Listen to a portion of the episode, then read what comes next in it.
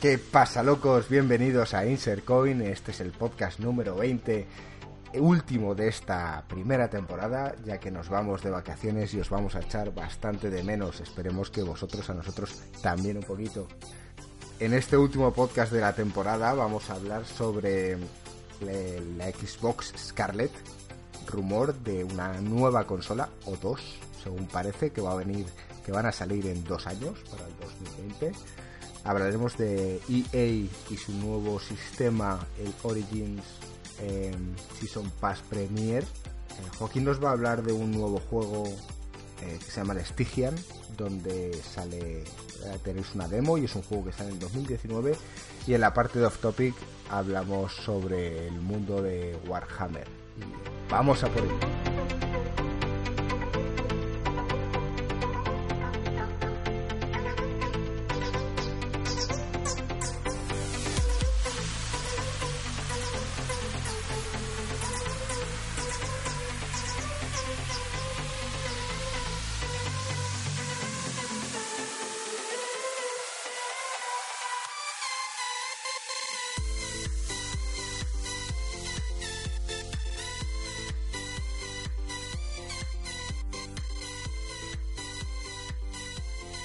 Bueno chicos, qué alegría volver a veros. ¿Qué tal, Joaquín, tío? ¿Cómo estás? ¿Qué tal, gringo? Muy bien. Yo, como ya he hecho antes, repitiéndome, de vuelta de, mis primeras vacaciones, me lo he pasado genial y con ganas de entrar en las segundas, que ahí sí que os voy a ver el pelo a todos y esperemos que lo pasemos muy bien. ¿Y tú, Marco, qué tal? ¿Cómo estás? Muy bien, muy bien. Muy bien, me alegro. Vemos que en, en nuestra emisión en Twitch, Joaquín sigue sin hacer la cama. No hemos conseguido eh, los suscriptores que él requiere para que él la empiece a hacer. Pero, pero bueno, algún día llegará ese día, ¿verdad? Ya se le ve que está tapando la, la cama, ¿sabes? No, estoy intentando coger el plano este porque Marco se raya, pero... bueno, planos. Mm, vamos a ver, eh, vamos a hablar de un primer tema importante. Al fin tenemos noticias.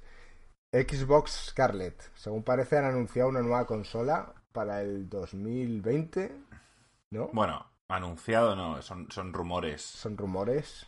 Son rumores que, que se cree o básicamente van a ser ciertos, pero bueno, hasta que no se confirme dentro de un año, año y algo, pues no podemos saberlo al 100%. Me parece una locura que estén planteándose sacar una nueva consola cuando acaban de sacar la Xbox One X. Bueno, son dos años.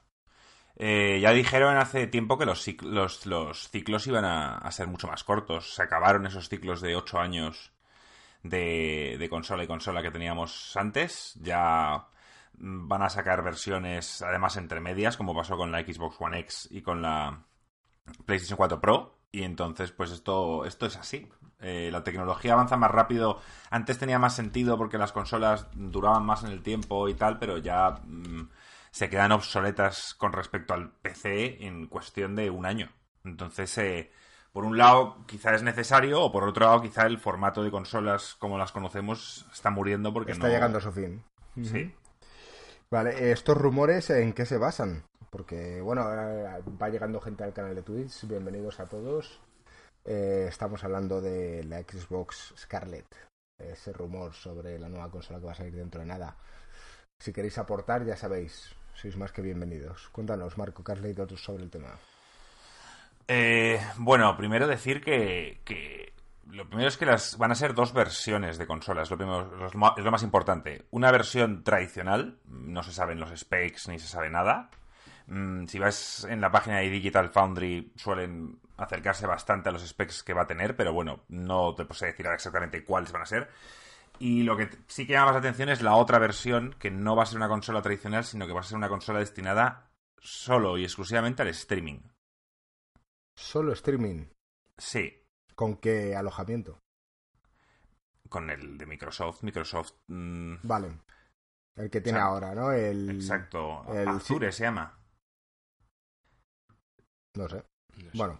Bueno, a ver, eh, primero, gringo, también quería decir que antes has dicho que ha salido la Xbox One X hace nada. La Xbox One X no supuso un nuevo ciclo de consola, era simplemente un parche para arreglar una cagada que habían tenido en el ciclo anterior, pero no suponía iniciar un nuevo ciclo, era continuar el que tenía que haber sido la Xbox One S eh, continuarlo y terminarlo de una forma decente. Pero sí, estoy de acuerdo contigo en que la gente que a lo mejor se la haya comprado al oír esta noticia, pero creo, desde luego, si eran oyentes nuestros, que sabían que esto iba a pasar. Nosotros siempre hemos hablado que tanto Play como Xbox para 2020 salían. Eran, Mira, eran si nuestras queréis- predicciones. Tengo aquí un artículo, si queréis os leo exactamente qué es Scarlet Cloud, que es la, la consola que en lo que se va a basar. Si queréis lo leo, mira. Por favor. Dicen, el servicio de streaming basado en la nube para la próxima generación de consolas Xbox es conocido internamente como Scarlet Cloud. La apuesta aquí sería ofrecer hardware barato como si fuese un pago inicial, ya que la verdadera estrategia comercial estaría en el servicio, porque obligaría a los usuarios a tener una suscripción que haría acceso a todos los juegos. Esto significaría disminuir la venta y producción de juegos físicos para abrir paso a las suscripciones a largo plazo. Eso me parece bien. ¿Tiene sentido? Lo que no tiene sentido en esta, en esta estrategia es que, que haya una consola física aparte. No, A ver, a debería ver. ser única. Eh, a- yo creo que esto va por dos motivos, lo de la consola física, ¿vale? Y los dos son bastante importantes. Uno es porque si ellos sacan un cloud y Sony no, la, defen- la defensa de Sony va a ser, vale, yo no saco un cloud, pero yo te saco una consola en la que puedas jugar a 4K 60 frames. Porque eso no se va a poder hacer en el cloud, ya os lo digo yo. En dos años no se va a poder jugar a 4K 60 frames streameando, estoy casi seguro, apuesto lo que sea. Entonces, por un lado es cubrir el hecho de decir que Sony te venga y te diga, bueno, vale, estos ofrecen tal, pero yo ofrezco cual, y es distinto, entonces ellos yo creo que esta vez quieren ofrecer las dos cosas. Ya con el con cagadas anteriores como la de Kinect de obligarte a tomar una decisión, ahora creo que van a ofrecerte dos caminos, te van a decir, oye, mira, por un lado te puedes dejar un pastizal, vas a tener una consola física, como la que va a ser la PlayStation 5, va a ser un equivalente, en el que vas a poder jugar a tus juegos full pedal, a tope de power on the rocks, ¿vale? Pero por otro lado, te ofrecemos este sistema de cloud, que yo espero que llegue a 1080, 60 frames, en el que pagando una mensualidad no te vas a tener que dejar un pastizal inicial, vas a tener todos los juegos y es lo que va a ser Netflix. Mm, no sé, eh, me parece un lío, sinceramente, porque mm, ¿qué pasa? Yo quiero probar la tecnología de streaming, pero quiero poder jugar a 4K, entonces... No te vas a comprar las dos consolas. Claro, Marco, es muy probable. De hecho, si sacan una tercera, estudiará, empezará a ahorrar ya No, pero pregunto. ¿qué hago? O sea, quiero jugar a 4K, pero quiero mm, probar, digamos, eh, el servicio de streaming. O ¿No sea, estamos, eh, divagando. La pregunta es, ¿qué haríamos si realmente solo tuviésemos dinero para coger una? Yo la física. ¿Tú, Joaquín? No lo sé, no lo sé porque mm, la pregunta viene más allá, gringo, que es, dentro de unos años, en dos años concretamente, estaremos diciendo a la gente si se debería comprar, bajo nuestro punto de vista, la Play o la Xbox. Eh, creo que hasta que la Play no saque su consola, o sea, o rumores sobre su consola, no me puedo, no me puedo liar en decir cómprate una u otra.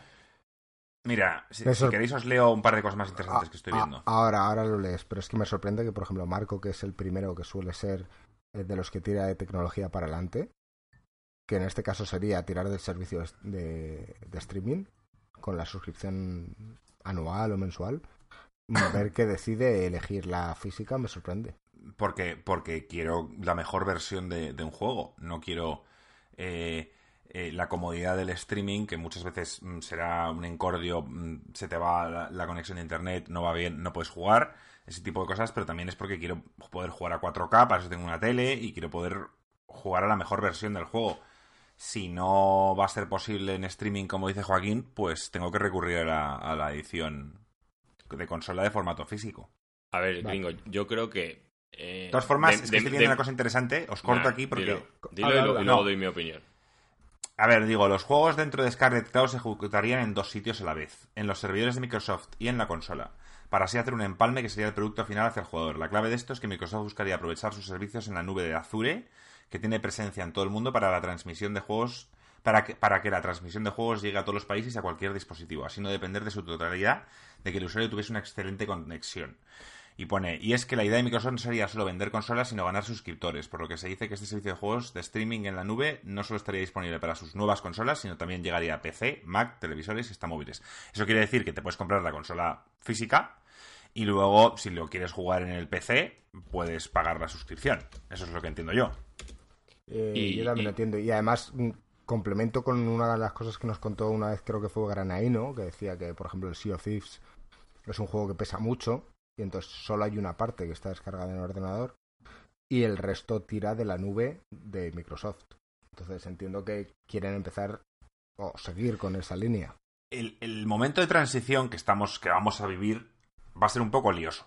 Porque van a estar, nadie va a estar contento. Va a estar, por un lado, la gente que, que quiere el formato físico y que todo esto le enfada. Por eso dice Joaquín que tienen que obligarse a sacar las dos, porque si no va a ser una mala prensa. Va a haber mucha gente que va a decir, ya la están liando otra vez, tal cual. Entonces tienen que sacarse los dos y estarán obligados a sacarse los dos. Idealmente, yo creo que les gustaría sacar solo la de streaming. Pero esto, esto gringo va a hacer que mucha gente mm, tire por una decisión muy lógica que va a ser pillarse la Play física y luego jugar a la Xbox eh, mediante el PC.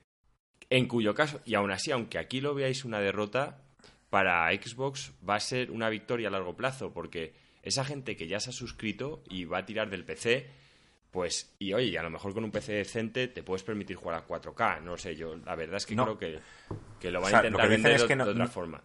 No depende de la, la, potencia. Eh, jugar en streaming ya no depende de, tu ordenador. Eso va a estar leo. Otro punto interesante es que los juegos de Sky Cloud no tendrían ningún tipo de exclusividad para la consola tradicional. Los dispositivos de transmisiones, todos los juegos ofrecerán bajo la misma calidad para todos y sin problemas de compatibilidad.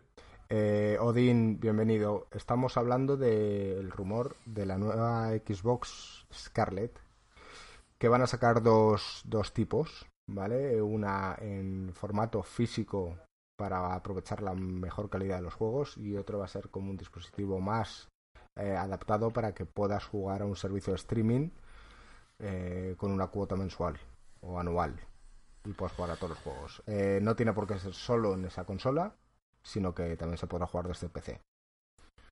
Por si quieres aportar algo y lo comentamos. De todos modos, si fueseis Sony y oís esta noticia, ¿haríais algo? Es que lo tiene, es que lo tiene muy jodido, tío. O sea, mm, el sistema de servidores con el que cuenta con el que cuenta Microsoft mm, es enorme. O sea, no sé a ver si Sony quizá mm, juntarse con Amazon, pero no lo veo, porque Amazon, por lo que oyes, intenta hacer esto mismo, pero por su lado. No, no sé cómo va a responder Sony. Yo creo que de primeras va a seguir haciendo las cosas como la hace, pues con estudios, pero al final eh, no van a poder luchar contra la tecnología, ¿no? Y se van a encontrar con que muchos usuarios, si un padre le puede comprar a su hijo una suscripción de 20 euros al mes o 15 para que tenga ya todos los juegos y pueda jugar en cualquier lado sin necesidad de dejarse unos 500 iniciales en una consola, eh, va a tirar mucho. Y al final, eso es el pez que se muerde la cola, ¿no? Cuando todo el mundo empieza a estar en un mismo sitio, todo el mundo quiere jugar con sus amigos y al final los amigos van a acabar eligiendo este tipo de suscripción. Entonces, no sé qué va a poder hacer ante esto. Y ya hemos hablado en otros programas de que creíamos que esta iba a ser la estrategia de Microsoft. Va bien hasta el punto que, bueno, se enlazará con el siguiente tema, pero que vemos que EA también va a ir por aquí. Eh, Amazon creo que lo va a intentar, pero bueno, eh, también tiene fama de que si algo no les gusta al final, han metido pasta y lo dejan igual que Google, así que no, no sé cómo harán ellos, pero desde luego Sony lo tiene un poco jodido. Sí, lo tiene jodido. Y no sé. Mm, bueno, a ver, lo que dije la otra vez, están probando PlayStation Now, que es streaming, pero con juegos de Play 3 y demás, no sé. Eh, veremos, pero simplemente decir que la, siguiente generación de consolas eh, se antoja, no sé, bastante confusa. Confusa y, y, además emocionante, porque, porque se abre un montón de posibilidades que hasta ahora no conocíamos. De hecho, hasta, hasta podrías llegar a pensar que puede llegar un nuevo player, ¿sabes? Alguien que esté escondido, que tenga la capacidad de, de poder competir contra Microsoft, que a lo mejor es Amazon, o otro que tenga un potencial fuerte. No lo sé, dice Odin, yo creo que en el futuro está en eso, pero Xbox se la juega otra vez como cuando, como cuando presentó One. No, pero esta, vez no se la juega. Es que, es que es, este es el secreto. Por eso está sacando dos versiones, porque no se la quiere jugar. Me refiero, no está diciendo así se juega, no, está diciendo, oye, mira, eh, tienes el modo convencional, aquí está, y el modo nuevo. tú eliges. Claro, mm, no, yo no había pensado lo que dice Joaquín, pero es cierto. ¿Para qué te vas a comprar gente como nosotros que queremos jugarlo a todo? ¿Para qué te vas a comprar las dos consolas pudiendo jugar a los juegos de Xbox a todos en un PC? Y mediante streaming te compras la Play 5 y ya está. Y vas a poder disfrutar de, de todo. Básicamente, a día de hoy ya tampoco merece la pena tener una Xbox, porque realmente todos los exclusivos los puedes jugar en PC pero esa es la misma política de, hasta ahora, de comprarte dos consolas, o la Xbox o la Play. No, si pero... jugar a todo, te compras las dos. Pero es que, diciendo que... al final pagas a los dos. Gringo, el tema es que va a haber también una sinergia. Sí, al final la gente va a empezar a pagar más. Lo que pasa es que, como EA también va a sacar su propia. Es que, claro, el problema de haber elegido estos dos temas, hablar primero uno y hablar luego el otro, es que están entrelazados entre sí. Pues no eh, hables de él aún. Ya, Luego hablaremos de él. Bueno, pues decir que mm, esto ya no va a tener la Play, porque la Play antes decías, bueno, pero es que en mi Play también voy a poder jugar a este juego, a este otro juego, a este otro juego, pero es que esos otros juegos con el sistema de EA también los vas a poder jugar en tu PC. O sea, ya te encuentras con que en tu PC vas a poder jugar a juegos de, de, Xbox, en teoría, sin necesitar un PC potente, y a juegos de EA. Yo sí que creo que los de EA van a requerir un, un ordenador potente, porque sí que van a tirar de tu ordenador. Vale, dice Odin, ese es el fallo de Xbox. ¿Para qué quiero jugar a Xbox si puedo jugar en PC? Pero yo creo que eso no es un fallo. No es un, fallo. Precisamente lo que hace es permitirte eso. Es un cambio en, su modelo. Han visto que la cagaron con la Xbox One. Eh, fueron a vender algo de televisiones y, poder implementar, digamos, que fuera como tu, tu cable, tu, lo que suele llamar en Estados Unidos la televisión por cable, un aparato, mm. pues que fuera ese y, fue una cagada. Y luego aparte lo de Kinect y, que la consola venía un poco por debajo en prestaciones con respecto a la de Sony. Fueron muchas cosas. Pero de aquí a, o sea, dos años atrás, primero con la One X, bueno, pues la gente que se quiera comprar la consola tradicional, aunque tenga que desembolsar otra vez un, pastizal, pues la tiene. Y luego, por otro lado, lo del Xbox Pass, que es el comienzo de, de lo que va a ser luego la Scarlett, en el sentido de que están ofreciendo una tarifa plana con la cual vas a poder jugar a casi todo, que ahora mismo está en 100 juegos. Yo flipo. También contar que, la retrocompatibilidad, que es lo que mejor que tiene la Xbox, también lo va a tener la Scarlett. Vas a poder jugar desde la Xbox original hasta la 360, hasta la One, todo lo vas a poder jugar. Y esto la Play no lo tiene. O sea, yo eh, eh, quizá no tiene valor para algunos, pero Joaquín, a día de hoy, ayer me metí en, en el Xbox Pass y puedes jugar al Mass Effect 1, al Red Dead Redemption, a esos tipos de juegos que quizá te apetece. Yo tengo el Red Dead Redemption en formato físico, lo puedo poner dentro de la Xbox One X y jugarlo. Encima a 4K, porque es que lo han lo han subido, lo han rescalado. A mí eso me parece un puntazo, ¿eh? hay, que, decir. Mm, Granaino apunta y tiene toda la razón, porque decimos, sí, ¿para qué me voy a comprar una Xbox si puedo tenerlo en el PC? Ya, pero no todo el mundo tiene el dinero de gastarse 1.200 pavos como mínimo para tener un PC decente. Las, las consolas cuestan menos, pero solo sirven para jugar. Y la idea de Xbox para esta nueva consola o servicio es que vas a poder jugar al juego que quieras, tanto en PC, en Xbox, y el, según dicen ellos, en móvil. Yo en móvil no sé cómo cojones. Bueno, sí, en el fondo las pantallas estas de iPhone se ven, se ven muy bien. Si hay un mando compatible que puedes conectar, en un iPad puedes jugar igual. No sé, las posibilidades son enormes. Lo que, está claro es que el negocio está cambiando y que estamos en ese punto de inflexión en el que cualquiera la puede cagar. Un movimiento en falso te puede hundir seguramente, porque como creas apostar por una sola tecnología y no vaya por ahí los tiros porque la gente no lo acepte, ¿vale? Porque imagínate que mm, como PlayStation se hubiese centrado únicamente en hacer juegos VR. Y es algo que no ha funcionado. Si solo se hubiese centrado en eso, se hubiese llegado a hundir. Mm, si Microsoft ahora se centra en que el futuro es cierto que va a ser todo streaming y la gente no va a tener consolas físicas en casa dentro de 10, 15 años, que seguramente sea así. Pero a ver cómo es la transición. O sea, eh, va a ser delicado. y va a ser delicado para. Si, si yo tuviera que apostar dinero a decir dentro de 10 años cuál, cuál es. Eh, la consola o la compañía que está por encima, mira, te diría Microsoft, seguro. Pero, pero no sabemos si va a entrar Amazon, si va a entrar Apple no creo. Pero vamos, estas grandes corporaciones, si entran, Sony creo que, que tiene mucho valor en sus exclusivas, pero... O Google, creo que tenía algo preparado. Google, claro. Pero a nivel de empresa de tecnología que pueden recurrir a pues, los servidores, por ejemplo, que tiene, que tiene Microsoft, pues queda bastante por debajo. Aunque bueno, estas, em, estas empresas no paran de comprarse cosas unas a otras. O sea, me refiero que, que, puede ser posible que los mismos servidores que utiliza Microsoft, pues Sony pague a Microsoft por usar los mismos. Me refiero que esto puede pasar. Puede pasar, puede pasar. Eh, Odín dice que no está de acuerdo con Joaquín. Bueno, eh, lo vamos a ver. O sea, es que esto se va a ver en dos años. Pero me refiero, eh, Netflix ha marcado un antes y un después y ahora todos se quieren subir al carro. Esto ya se ha intentado bastante fuerte. El proyecto más fuerte fue OnLive. En su día no se consiguió por falta de ancho de banda y por falta de tecnología, pero es una cuestión de tecnología. O sea, la idea de OnLive era el, el Netflix de las consolas, solo que no funcionó. Pero también Nvidia lo está intentando. O sea, todos están metiendo aquí mucha pasta. Porque el primero que lo consigue, yo ya lo he dicho, el número mágico es 1080-60 frames. El que consiga eso streameando, la ha parda. Bueno, eh, por último, antes de cambiar de tema, Granaino dice que ahora mismo Xbox tiene una aplicación que te enciende la consola desde un PC o una tablet y puedes jugar en streaming. Se utiliza como pantalla alternativa. Sí, eso, pero, eso no en creo la misma que sea red. En la misma red. Eso es. No creo que no creo que sea eso un gran avance porque yo recuerdo que desde PlayStation puedes encender tu consola desde tu móvil desde hace tiempo.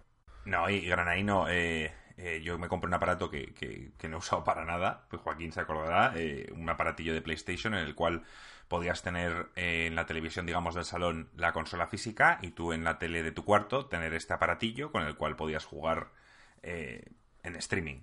Y, también la bien. Bueno, no funcionaba bien, fue, lo compré nada más salir. En la PlayStation Vita, que era la portátil, también podías streamear la PlayStation 4 en la, en la Vita. O sea, me refiero que no, que, que no, que también lo hacían. Sí, ¿ves? Y dice Odin y con la PlayStation también. sí. Eh, bueno, vamos a seguir hablando de este tema porque... No, yo, yo, ya pasaría al siguiente tema, ¿no? Por eso... Algo más? No, no, vamos a seguir... Claro, vamos a pasar al siguiente tema, pero está muy relacionado con este.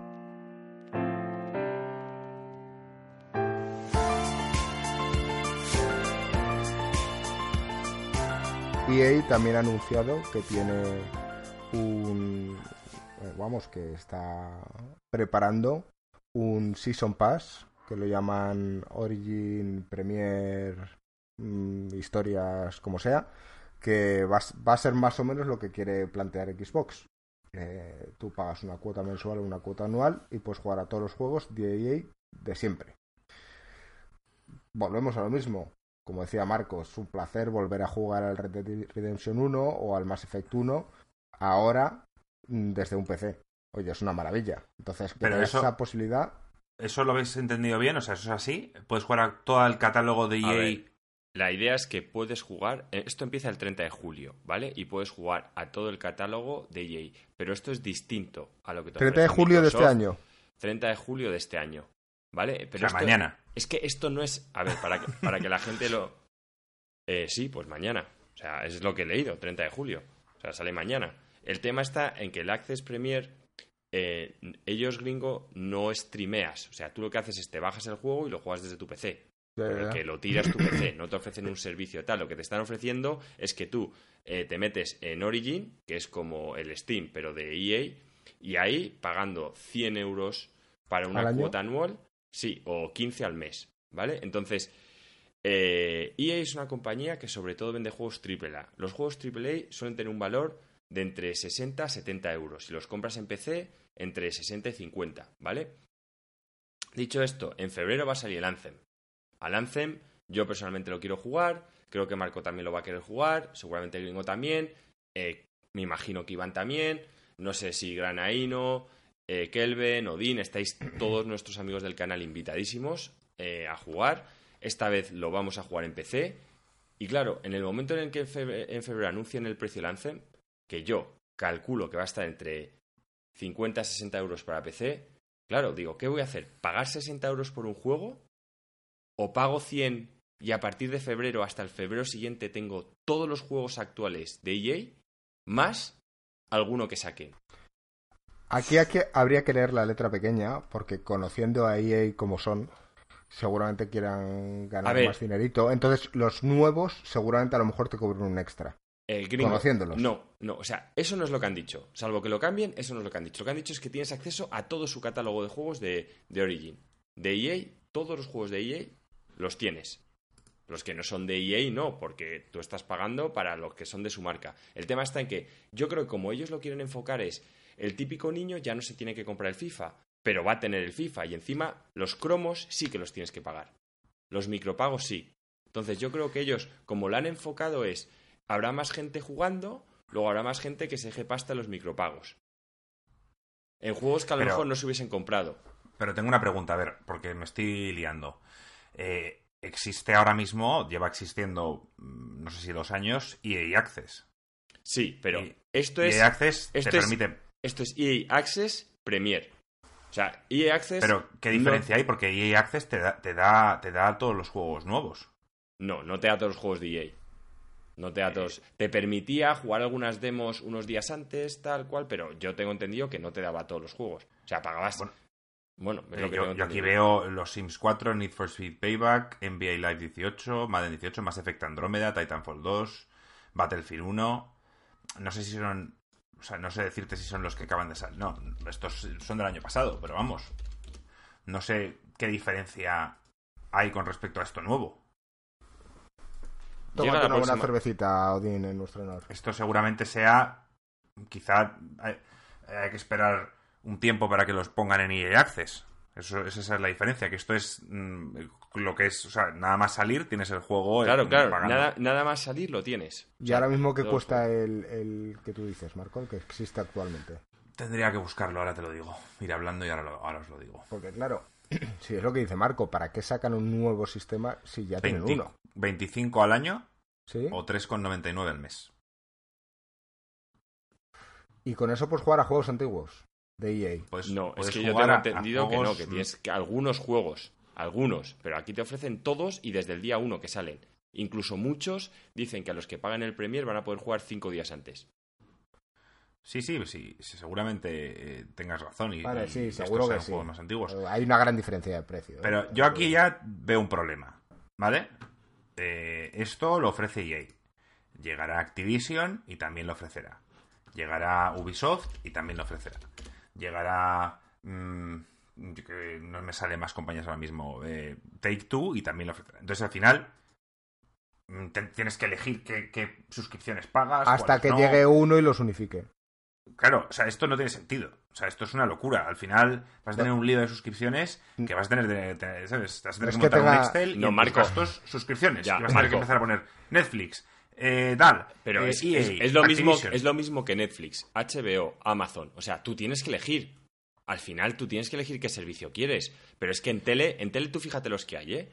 Tienes Netflix, HBO, eh, Movistar. Eh, Amazon, Movistar, Hulu, creo que se llama uno, ¿no? También. O algo así. Hulu. pero, pero eso es distinto. Waiki. Eh. No, Marco, es, es, lo mismo. Es en un tema que son teles, o sea, programas de televisión y películas, tienes varias empresas que te ofrecen su servicio. Bueno, lo, que, coges la que quieres lo que tiene sentido es pagar, por ejemplo, mm, un juego como el Anthem, que dices tú que lo vamos a jugar seguro, ahí pagas los 100 euros, pero en Ubisoft, pues pagas el mensual. Y entiendo que durante ese mes puedes jugar al Assassin's Creed nuevo y luego te quitas. Exacto, o haces como yo, que Ubisoft no lo pagas. Y no juegas en ningún puto juego de EA, pero cuando salga, cuando salga, a ver, tiene ventajas, porque podrás jugar a todos sus Assassin's Creed 5, 6, 7, 8, 9, que en, un año sacan 27, pues con una sola cuota anual juegas bueno, ya, pero, pero aquí todos admitimos que HBO quien lo paga, lo paga por Juego de Tronos y alguna serie más que ahora Westworld, lo que quieras, pero Netflix, digamos, mm, va sacando series constantemente y Netflix también hay que pensárselo, porque Netflix tiene muchas series, pero, pero la mayoría son basura. Lo que pasa es que da la sensación de que siempre están sacando cosas y tú te sientes, sientes que tu dinero está bien invertido, pero no deja de ser, eh, la mayoría es eh, basura. A ver, pero hay cosas que a mí en Netflix me gustan. Por ejemplo, eh, compra, a Joaquín, compra series que no son, no son originales de Netflix, pero las compra los derechos. A mí me gusta ver Modern Family, yo llego a mi casa, me lo pongo y me echo unas risas. Y no es una serie de Netflix, pero está en el catálogo Netflix. Entonces, Marco, ahora que digas, ¿qué tal? Peaky Blinders no es de Netflix, es una pedazo de serie y la tienes Es porque ahí. yo creo H. lo, creo lo mismo. Creo que también la televisión está en un formato de transición hasta que llegue una empresa, como pueda ser Netflix, que es- mm, consiga mucho más suscriptores, tenga mucho más potencial y vaya comprando lo bueno de los demás, hasta que al final solo quede una. No pueden. O dos. No pueden porque eh, en gringo empiezas con leyes antimonopolio. O sea, tendrías un problema. Bueno, Tú, pues habría dos. En, Habría dos. en- en Europa y en Estados Unidos, Vale. cuando hay un sector, salvo que Vale. tú seas el primero que has inventado ese sector, entonces Sí, no sí. tienes competencia, en cuando empieza a haber competencia, tú a la hora de comprar ciertas empresas tienes, o sea, eso está ¿Vale? legislado. Que, que Y sí, ahora- que me ahora parece mismo, bien, pero que en vez de haber mm, 15, habrá dos o tres. Bueno, a ver, todos sabemos que Joaquín es un poco fanboy de Netflix. Y decir que, bueno, Gringo no es suscriptor de Netflix. No. Yo llevo siéndolo desde que salió y Joaquín ahora se acaba de subir al carro y está un poco con el hype. Pero, pero Joaquín, los juegos es otra cosa. No sé. Eh, No, a es- la es- gente, es- la es gente- la exactamente gente- lo mismo. las- no, porque las series, no sé, la gente no lo valora de la misma forma. Un juego, un juego es algo que llevas meses esperando, que sale, que te coges y tu vida termina durante cuatro o cinco días que estás jugando a ese puto juego y ya está, ¿vale? Eh, a menos que sea multiplayer. Eh, Netflix, eh, tú pagas 14 euros y ya es una cosa que pagas siempre. Ahí, a ver cuándo sacan. ahora este mes, a, ver qué hay puesto. No es la misma asociación. Tú, tú mismo dejas de pagar el PlayStation Plus mes a mes, o sea, lo pagas cuando vas a jugar algo y no lo quitas, pero Netflix no. Si tú ahora te vas de vacaciones un mes, no vas a quitar Netflix. Pero porque yo no, me voy metido, de, yo no me voy de vacaciones un mes, me voy una pero te han metido eso en la cabeza de que ya es un servicio que tú vas a pagar siempre. Y Pero para, empezar, y, y para empezar, porque cuando me voy de vacaciones un mes, ¿sabes qué pasa? Que a la casa que llego, enchufas tu teléfono o, como he hecho en Santander, algún día me he visto capítulos en el móvil. Sigo Bueno, teniendo mi o sea, Netflix. O sea, es que me acompaña y lo tengo todos los días. El tema de Y yo Netflix tengo, decir y yo que te tengo mi portátil. Joaquín, y yo tengo pues mi portátil y, y me lo llevo de vacaciones, enchufo y tengo mi Origin Access igual. Eh, Exacto, entonces, ¿qué me estás discutiendo? Si es que yo... Yo yo- lo, que, lo que te estoy diciendo es que la percepción de, de pagar 14 euros al mes por series y películas y pagar 100 euros al año por videojuegos es distinta porque tú mismo admites que cuando no hay nada que te interesa, lo quitas. Y cuando te interesa algo, lo pones. Es Exacto. quita y pon. Pero en. Netflix no te pasa eso. Pero es que Eduardo y yo hemos, cuando yo le dije a Eduardo antes, ¿tú te lo comprarías? Le dije las tres cosas. Le dije, tienes 15 euros al mes, tienes un juego que sí, que gringo también me podría decir, oye Joaquín, en vez de eso, ¿por qué no cogemos la suscripción mensual? Probamos el Anthem, si nos gusta bien, y si no, también. Ya, pero Por cierto, el Access Premier es, es solo soy- para, ¿Para qué? para PC. ¿No? En principio, sí. Creo que sí. Eh, yo lo que quiero decir es, si, si efectivamente vas a poder tener un juego que acaba de salir en lanzamiento, incluido dentro de esa cuota, tiene sentido. O sea, el juego te pueda costar eh, 50, 60, 70 euros según la plataforma que lo compres, pero en cuanto te compres dos juegos al año, o sea, por ejemplo, yo te puse tu caso, Marco, tú siempre te compras el FIFA, entonces vas a comprar el Anthem y el FIFA. Ya te compensa. Siempre y cuando además puedas jugar a otras cosas de antes. Sí, O que sí, pero sí. Cualquier sí, otra sí, cosa estamos todos de acuerdo. Bueno, Por entonces, eso. si eres tú el que nos ha sacado el, el problema. Entonces, yo no veo motivo. Sí, entiendo que me digas, bueno, Joaquín, y entonces, ¿no merece la pena pagar solo 15 y jugarlo un mes? Ya, pero es que de ese juego van a salir expansiones del Anthem. Creo, El creo que vamos a jugarlo más. Y suponiendo que sacasen otro juego más al año que me guste, ya la suscripción ha merecido la pena. El problema surge cuando no solo lo hace EA, cuando lo hacen siete compañías. Entonces tienes que elegir.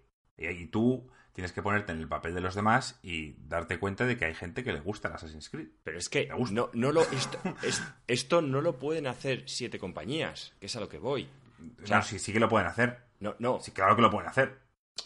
Marco, tienen Eh. que ser compañías que ofrezcan bastantes juegos. O sea, no va a coger eh, CD Projekt, que es una compañía que te hace un juego cada tres años, y ofrecerte un servicio exclu- Pero de es que. Square Enix, Square Enix, si lo piensas, eh, tiene 8 o 9 juegos al año. También lo puede hacer. Square Enix lo puede hacer. La- las 5 que vimos las, las eh, Conferencias. Lo las pueden hacer. conferencias las- lo pueden hacer. Ya estamos hablando de 500 euros al año. Si, la- si ponen el mismo precio. Mm, Mira, Kelvin dice que él no pagaría Ubisoft, que se compraría el juego puntual. Vale. Porque a lo mejor solo te gusta una saga y me parece bien. Yo es que Ubisoft, si quitando el Assassin's Creed, no creo que juegue. Y, y No sé. también tiene otra cosa. Cuando te, pillarás compras el un Far juego... Cry 6. Gringo, cuando te compras un juego en formato físico, luego lo puedes revender. Sí, sí. O sea, que es que no es decir, me he gastado 70 euros o 60 en un Assassin's Creed. Luego, cuando lo vas a vender, no entiendo por qué alguien pagaría por un Assassin's Creed, pero te dan en plan 30 euros. Entonces, solo te ha costado 30 comprarlo. Pero Joaquín, tío, que, hay que ponerse en la piel de los demás, tío. Que hay gente que disfruta con el Assassin's Creed. Sí, tío, hay gente que es diferente a ti, Joaquín. Tienes que, tienes que darte cuenta, tío. Bueno, Kelvin dice que lo siente, que le da vergüenza admitirlo, porque a él le gusta The Division. Bueno, y, pues. Y también apunta que quizás podría llegar a tener razón. Dice que él ve para el Anthem viable la mensualidad. Dice, antes de pagarlo llevas dos años de pago. Dice, en dos años no vas a tener nada interesante. Pues yo creo que sí. Pero a lo mejor no. Eh, a ver, eh, yo estoy de acuerdo, Kelvin. Eh, a ver, que hay que valorarlo, que a lo mejor decimos, oye, ¿y por qué no pagamos la mensualidad y lo probamos? Yo, sinceramente, haremos un euro ya lo loco el Anthem, según lo que vea y según el hype, veré si creo que es típico juego que le voy a dedicar más de un mes, porque luego las expansiones, una vez que tienes el, el Access, también son gratuitas. Entonces. ¿Eso es, ¿Eso es seguro? Seguro, seguro. O sea, todo es gratuito. Si estás pagando el Premier, Marco, todo lo de EA es entonces gratuito. los cálculos salen muy rentables a la persona. Refiero. Si, si hacen como el Destiny, que son 70 euros el juego, luego dos expansiones de 20 euros y luego 40 euros eh, la expansión gorda, eso en un año, ¿eh? En un año es que no les salen a ellos las cuentas. Sí que les salen, Marco. Sí les salen, Marco, ellos, pues- ellos quieren eh, cambiar el modelo de negocio y quieren que tú estés ahí. Y yo creo que EA también concretamente quiere que ya que lo tengas te saldrá. Tienes el Madden. ¿Y tú qué coñazo el Madden? Pero un día estás aburrido en tu casa y empiezas a jugar al Madden y dices, ah, pues no está mal, venga, voy a comprar unos cromitos, un no sé qué. Lo están, es que lo quieren enfocar distinto. También eh, van a dejar de producir tantas cosas físicas. Van a perder, con cada persona que tiene esta suscripción, es un juego que no revenden. Las, las grandes empresas, gringo, cada vez que tú revendes un juego, ellos pierden ahí mazo de pasta. Que gana Game. Por eso, los que se van a tirar de los pelos con esto son GameStop, Game, o sea, todas las tiendas físicas, esas van a ser realmente los, los que van a perder. O sea, aquí hay una- un dinero y una serie de personas que se llevan un margen. El tema está en que las grandes compañías se van a llevar su margen. Tú vas a salir ganando. ¿Y esto que ha quedado en medio qué son? Game y estas, em- y estas tiendas que venden juegos. distribuidor, básicamente, El distribuidor, sí. ese es el que va a perder. Mm. Pero eso lo llevamos diciendo ya 10 años, ¿eh? Ya, bueno, pero. eh, y cada vez ha ido más. O sea, es que. lo que pasa es que, bueno, aún se han vendido porque el streaming no está conseguido y si- seguimos teniendo tiendas físicas, pero es cuestión. En dos años vamos a ver si aquí lo consiguen o no. Y lo de EA, pues bueno, yo ya lo hablaremos. Ahora mismo, para mí, no merece la pena. En febrero hablamos. Yo en febrero comentaré si voy a pagar la mensualidad o voy a pagar el año o me voy a comprar un juego. Me parece estupendo. Me parece genial. Vale, pues no sé si queréis añadir algo más, pero yo creo que lo hemos debatido bastante. Mm, Ya lo hablaremos, si no, en algún vídeo del, del canal de Sí, sí va, sí va a haber, sí va a haber tiempo. Va a haber tiempo, sí, esto va a avanzar durante años, pero bueno, es una primer, un primer approach.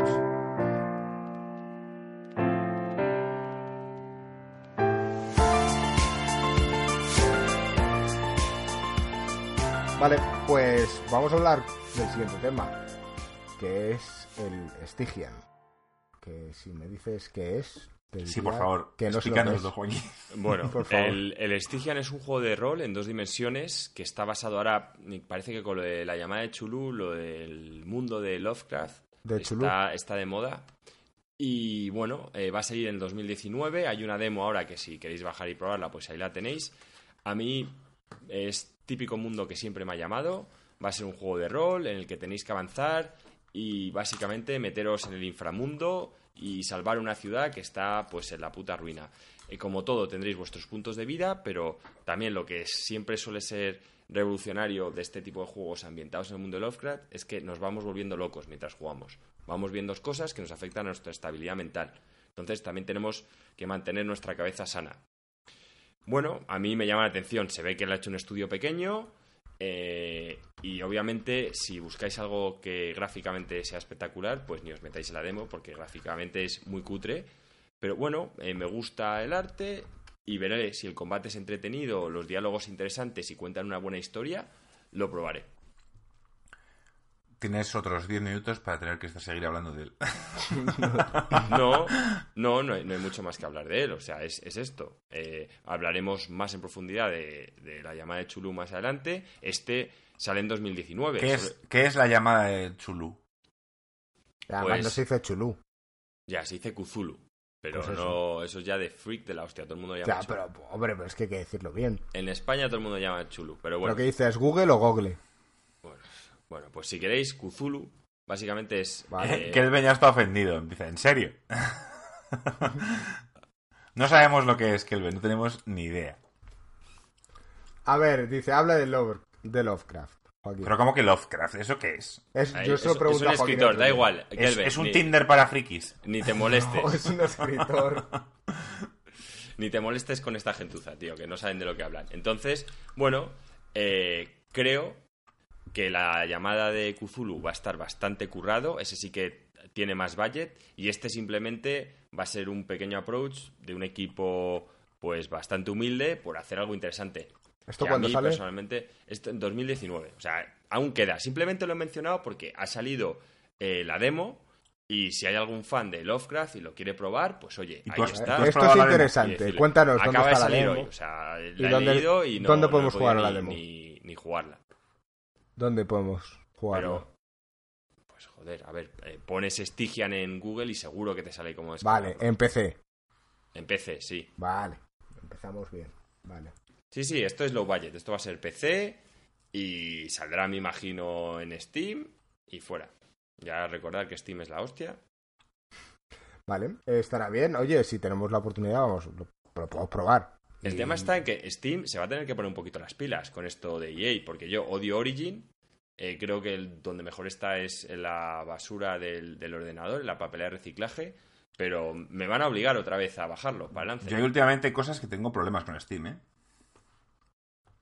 Tengo... Me, eh, me apetecía echar una partidita al Batman Arkham City, pongo el juego, mm, me voy a empezar y empiezan a hablar en español. Y yo, joder, salgo fuera, voy a propiedades del juego, no deja cambiar idioma, cambio el idioma de mi...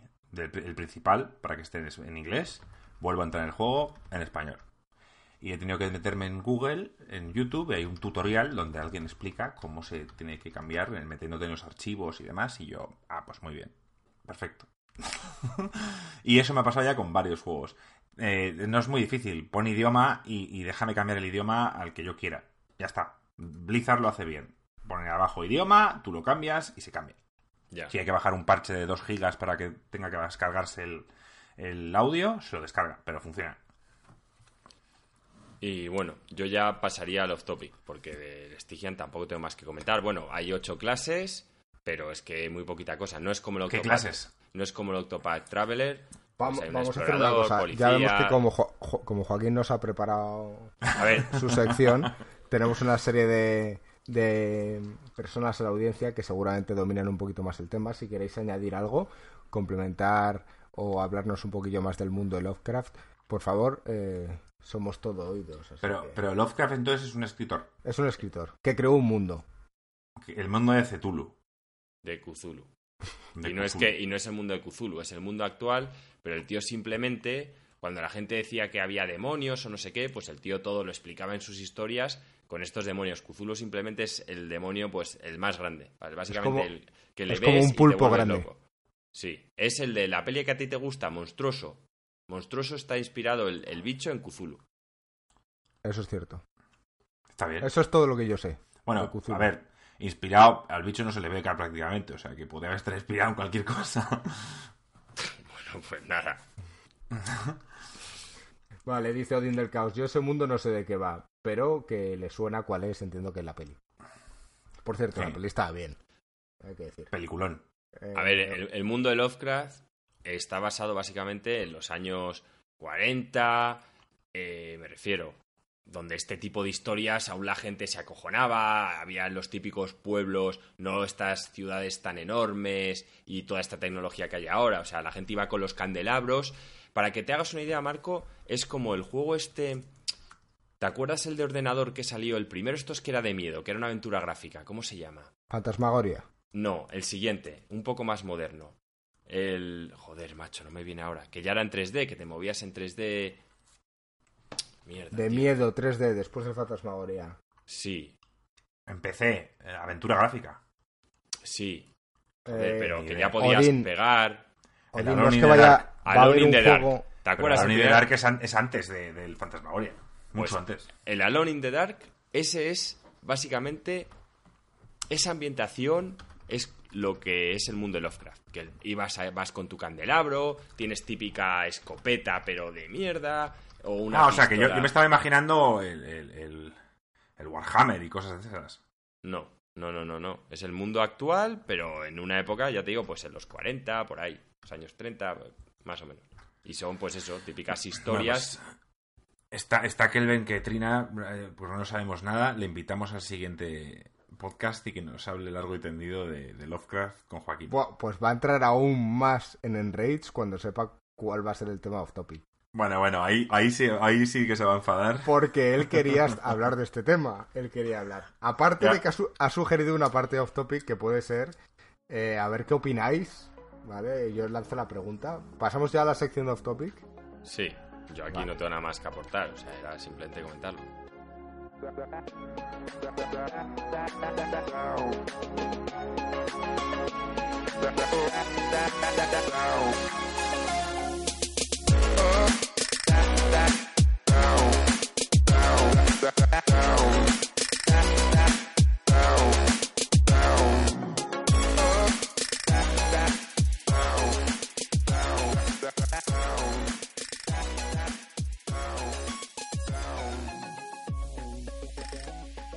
Kelvin, que va a entrar en Rage, ya lo hemos dicho, cuando, cuando oiga el tema de los topic, antes ha sugerido que si hemos visto la final de Overwatch, que al parecer ha sido espectacular.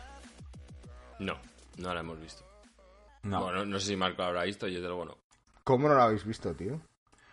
No, no, ya te dije que yo no estoy muy metido en los esports, tío. No, no, no, no tengo esa unión, no tengo una pasión por un juego que dé la casualidad de que sea esport. Entonces, mientras esa cosa no ocurra, no me voy a enganchar a ningún juego de esport. Porque me puedo intentar informar para Insert Coin y, tal, pero para eso tenemos a nuestro amigo del canal Kelvin que ya nos informa de todo. Eso es, de hecho, Kelvin, tío, en la próxima conexión, a ver si cuadramos y eres más que bienvenido, por favor, para que nos cuentes todo esto. O sea, que nos absorbas en el mundo de los eSports, tío, y que nos absorbas en el siguiente tema, que es el Warhammer.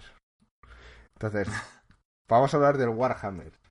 Eh, sabemos que a Kelvin le encanta, él ha hecho sus figuritas y sus historias. Joaquín es muy fan también. Y Joaquín nos va a empezar a hablar un poquillo de este tema. A ver, sobre todo porque nos pidió un suscriptor Santi que habláramos de él. El Warhammer da para mucho. Yo principalmente os quiero decir que hay muchísimos juegos, pero, pero vamos, o sea... ¿Pero juegos o, se refiere a, al Game Shop este, o como se llame, Workshop, de pintar las figurillas? Yo os voy a hablar un poco de lo que es, ha sido el, Warhammer. Básicamente es una IP que se divide en dos, que es el Warhammer Fantasy, que es tema medieval, y el Warhammer 40.000, que es tema espacial. Como todo, es un juego de, de rol y estrategia. Es un mundo muy amplio en el que muchos escritores han escrito distintas novelas, de lore y demás, y está bastante guapo, ¿vale? Y mola mucho. El problema que hay con los videojuegos es que ellos siempre, su gran saga, que es tanto el Warhammer 40.000 como el Fantasy, nunca han permitido que nadie pueda hacer un juego de ordenador con las reglas. ¿Por qué? Porque ellos lo que quieren es vender las figuras. Entonces, para mí el problema que ha tenido siempre es que para jugar al juego de estrategia en una casa es un Cristo, porque te tienes que llevar las figuras, cada figura representa un tipo de muñeco, si quieres cambiar el ejército, bueno, o sea, es me parece es muy laborioso y lleva mucho esfuerzo poder jugar una partida. Entonces, hacerlo competitivo y demás me parece complicado. Yo creo que deberían tomar la decisión de pasar tanto el Fantasy como el 40.000 a PC y hacer ligas y meterlo como un eSport de estrategia porque hay muchos fans que estarían encantados, yo el primero, de jugarlos. El problema que está que ellos solo dan licencias para usar su IP a modo de historia. Quiere decir, tú pones juego de Warhammer 40.000 y de repente el submarine que vas matando orcos, pero no sigue las reglas de estrategia de lo que son sus dos juegos principales. Luego, de los juegos secundarios, que son el Bloodborne, que es como en el mundo del fantasy es una coña, pues que hay una liga de rugby, ¿no? Pero en vez de ser como las nuestras, ahí se pegan hostias hasta morir. ¿Has dicho, ¿has dicho Bloodborne? Eh, no, Blood Bowl. Ah, dicho Bloodborne. Bueno, pues lo he dicho mal. Y, en ese, por ejemplo, sí que hay un juego que puedes jugar con las reglas reales que hicieron ellos, ¿vale? Para juegos menores o subcategorías del, Warhammer, tanto el Fantasy como del 40.000 sí que han permitido usar sus reglas. Y puedes jugar, puedes tener la experiencia en el ordenador que tendrías en el juego de mesa. Pero para los dos principales no. Esto es algo que, bueno, yo creo que todos los fans se deberían quejar, deberían pedir que poder jugar y hacer grandes ligas en ordenador. Eh, juegos es que hay un montón. O sea, yo mm, ahora mismo os voy a hablar un poco de los actuales. Tenéis el Total War, que es de Sega, que, bueno, el Warhammer Total War. El Total War es una IP de Sega de juegos de estrategia. Y bueno, pues juntaron el lore del Warhammer y ha tenido un éxito de ventas bastante bueno. Joaquín, problema. Granadino dice que para la estrategia eres más fan de Age of Empires. Y Odín apoya y aplaude, tío, todo lo que dices, tío, que ole tú. Bueno, eh, yo... Y que te apoya que él el primero. Pero se refiere a que, a que entiendo que el gremio de los jugadores que juegan con las figuritas están muy reacios a que esto se... No, no, no, ellos no, los que están reacios son los creadores de Warhammer. O sea, vale, que o sea, no, lo quieren dar. Pero la gente, la gente que se toma su molestia de pintar las figuritas y demás, no Ya no podría problema con que, hacerlo. eso, con que eso vaya a PC. Yo- o yo sea, creo que sí. jugar. Podrías ir jugando con los compañeros que lo tienen. Y además en PC podrías configurar las figuritas. Además, es que tienes ahí un negocio de micropagos bestial, Marco, porque tú podrías hacer que la figura normal es la que tienes, pero los skins y todo eso, pagar. Modo EA. O sea, yo creo que de verdad lo podrían rentabilizar y sacarse una pasta. De, de verdad lo creo. Y sería muy divertido y apasionante, de verdad. Son juegos de estrategia. Los libros son bastante tochos. O sea, tienes que saber un montón porque tienes que saber primero las reglas centrales, luego cómo funciona tu ejército y cómo funcionan los ejércitos de los demás. Está muy currado, es un juego muy denso y muy divertido si te gusta la estrategia. Lo que pasa es que a mí personalmente el tema de estar en una casa con una regla para moverlas es que es un coñazo. O sea, es muy laborioso, es muy tedioso y no merece la pena. O sea, es- el trabajo es infame. Voy a actuar un poco gringo. ¿A ti qué te merece todo esto? Mm. Yo es que te veía así como empanado y he dicho, yo creo que está desconectado. se, ha quedado, se ha quedado bloqueada la, la imagen. No, estaba escuchando atentamente porque a mí este mundo, eh, al igual que, que no comprendo el mundo de las Magic y el Hearthstone y estas historias, y fíjate que soy muy fan de los juegos de estrategia, mm, quiero decir, veo que hay una diversidad entre lo que puede haber eh, gente que, que le guste las manualidades, el hacerse sus, sus fichas y demás historias, que eso, por un lado, le llena a uno y por otro lado, el jugar. Yo creo que esa gente que pintaba y coleccionaba las figuras mm, Es un... jugaban de vez en cuando, pero lo que les molaba es coleccionar. Es un hobby sano, tío. Y O sea, creo que tengo- no tiene nada que ver una cosa con mañana un sobrino, un hijo, lo que sea, que se dedica a esto, tío, a mí me parece estupendo. El tema está en que es caro, requiere tiempo y Bueno, gringo, si es caro no, si es caro no, yo voy a estar dejándome el Y- dinero en figuritas. y gringo, que es que a la gente como yo, que lo que le gustaba era jugar, estás puteado. Ya, ya, ya. Lo entiendo, o sea, si cada vez que tienes que mover la ficha tienes que andar con una regla y no puedo andar tanto de tantos centímetros, o sea, no me jodas. Es que es- está obsoleto, ese es el tema. Entonces, yo personalmente, el mundo y el lore, pa- para que te hagas una idea, el lore del WoW está basado en el Warhammer. Al principio Sí. iban a hacer el Warhammer, pero pidieron mucha pasta y no lo hicieron. Y hay muchos juegos. Yo, el Total War, me lo quería comprar. Lo que pasa es que Sega lo ha sacado como un modelo de negocio en el que te venden el juego, el juego viene con X ejércitos y luego tienes que ir pagando más por cada ejército que tienes. De manera que un juego que ya de por sí te cuesta 60 euros, si quieres tener todos los ejércitos, acabas pagando 150 euros. Es que eso me cabrea. Entonces me esperaré hasta que salga la edición del año con todo incluido y me lo compraré. Pero a mí lo de estar pagando en un juego de estrategia por ejércitos, que son fundamentales para el disfrute, pero aún así está basado las reglas en el Total War, no en las reglas del Warhammer. Tú y yo probamos el... ¿Cómo se llamaba, Joaquín? El juego que era parecido al WoW. El Vermintide, ¿no? También hace poco jugamos al Vermintide este, que es como el... Como el... ¿Cómo se llama, coño? Como el de Val. Como el Left 4 Dead. como el Left 4 Dead, pero simplemente el trasfondo es de Warhammer. Dice, dice Petacetas que cada vez que decís Lore, digo, están hablando de mí.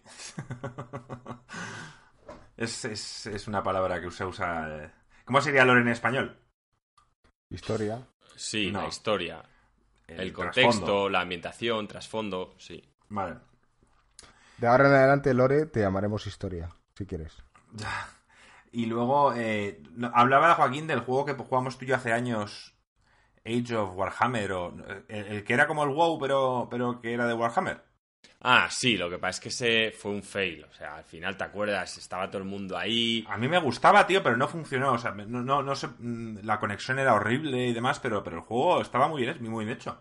Sí, a ver, a mí es que me, gusta, me encanta el lore. Me gusta mucho más el lore del Warhammer que el del WoW. Los asedios, tío, que los personajes ocupaban espacio, ¿te acuerdas? Que pues, iba con el guarro y era la polla porque le dabas con el escudo y era como ¡plash! y le echabas para atrás porque ocupabas tu espacio. Te ponías en un puente y no le dejabas pasar, ¿sabes? Era la hostia.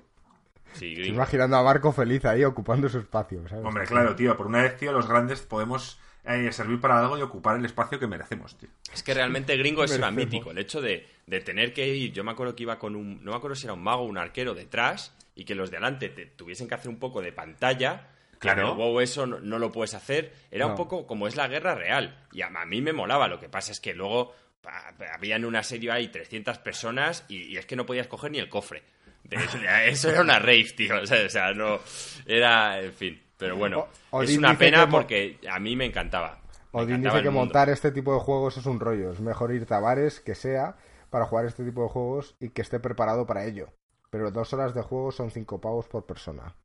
Yo no sabía que había este tipo de, bares, pero... Claro que los hay, tío. Pero entiendo, es como cualquier otro servicio. Y no me parece mal. O sea, si al final pierdes un montón de tiempo en tu vida en preparar un tablero con las fichas, pues tío... Mmm... Sí, pero de nuevo, Odín, estoy de acuerdo que el bar es más fácil que prepararlo en tu casa. Pero aún así, es que la facilidad y la comodidad de tener el juego en tu PC, poder jugar con otros de su casa, poder jugar con desconocidos. Antisocial, Joaquín. Que, también. No, no, al revés. Si es que yo lo que voy es que al final también es un coñazo.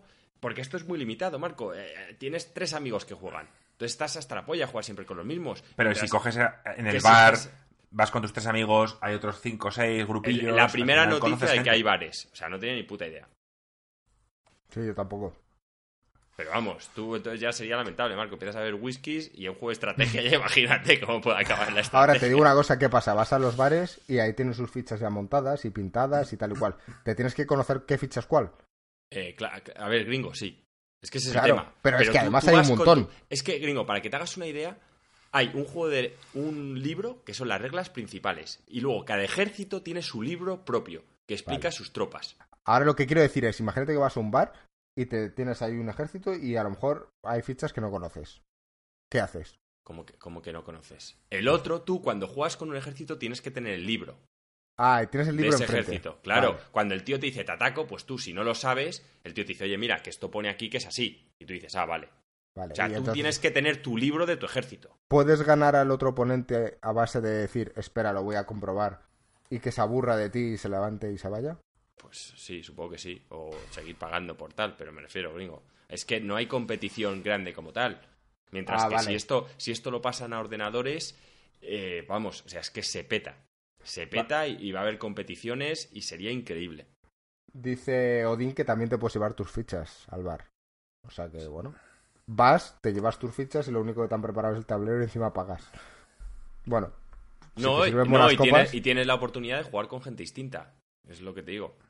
Pero un, me punto parece, de, un punto de reunión. Me parece, me parece incómodo que tienes que ir hasta ahí y tal cual, mientras que el ordenador es... Cualquier cosa que sea moverte te mata. No, pero más cosas, gringo. Es que quieres cambiar de ejército, quieres tal, quieres no sé qué.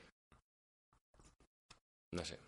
Pero bueno, vale, mi opinión. Bueno, me parece bien. Me parece bien. Oye, pues no sé hacia dónde irá este, este tipo de juegos, pero yo creo que, que a la gente no le va a gustar el cambio. Sí, puedo opinar hablamos de... Bueno, sí, de que no vamos a estar aquí las próximas semanas, explicamos un poquito... Sí, claro, eso hay que hablarlo ahora. Eh, bueno, se acaba julio, mm, vienen las vacaciones, va a ser complicado que estemos los tres juntos y nos encantaría seguir haciendo podcasts semanales, al menos durante el mes de agosto, pero va a ser imposible. Bueno, yo creo que quizá podemos, podemos juntarnos para hacer uno en, Alicante, pero eso ya lo veremos. porque estamos los tres juntos. Bueno, a Ya ver cómo lo hacemos, porque el tema de la edición y demás historias, No, no, si subimos ese es, es full pedal. Se sube tal cual y sin, sin filtros. A lo mejor tal- o- oís el sonido del mar y os relaja y esas historias. Claro, claro.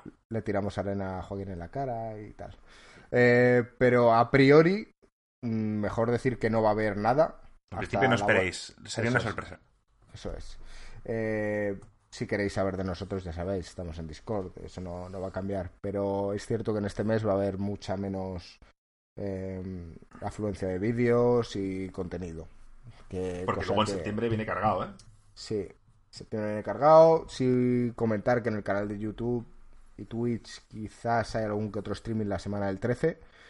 Yo jugaré a Lori y yo no sé si Marco Joaquín jugarán algo más, pero vamos, habrá, habrá algo de contenido, pero que no va a ser muy continuo, ¿vale?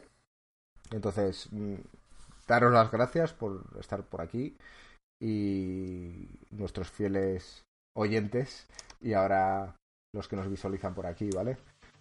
Y nada más, si queréis añadir algo más. Nada, que ha sido un placer y que espero veros pronto después de vacaciones a todos. Y nada, sí, que algún vídeo intentaremos sacar a finales de agosto, sobre todo hablando de, de Spider-Man, si merece la pena comprarlo o no, porque ya que sale el 7 de, de septiembre, pues haremos un vídeo una semanita antes. Y, y poco más. A ver si nos ponemos algo morenos, que estamos un poco blancos todos. Unos más que otros. Sí.